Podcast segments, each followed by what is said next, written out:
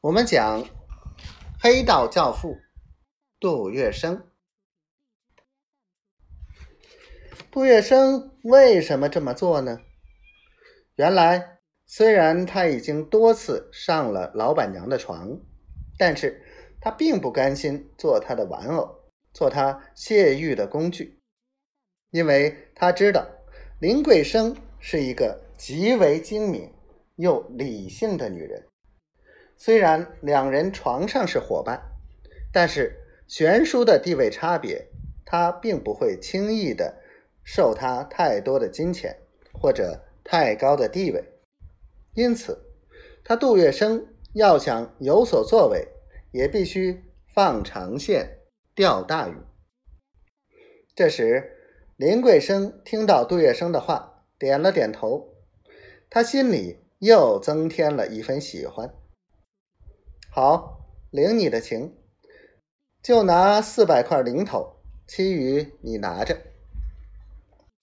不，师母栽培之恩，月生已难忘，怎怎敢讨大笔红利？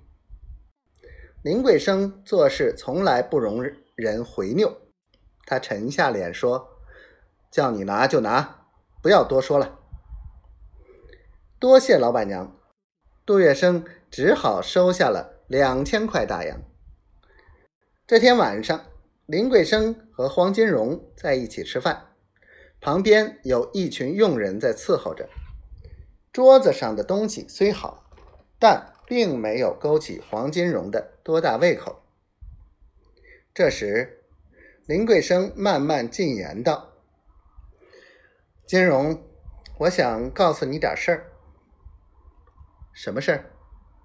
我把月笙荐入宫清记了。这事儿我知道，你上次说了一次了。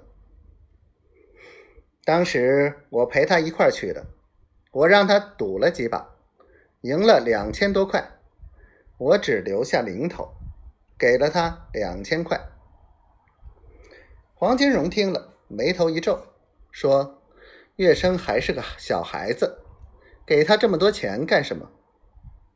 老板娘一笑说：“我要看看他怎么个用法。”什么意思？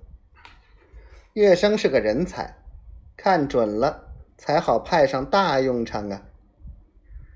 原来精明的林桂生是要对杜月笙进行一番考察。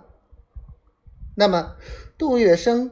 到底是如何处理这两千块的巨款呢？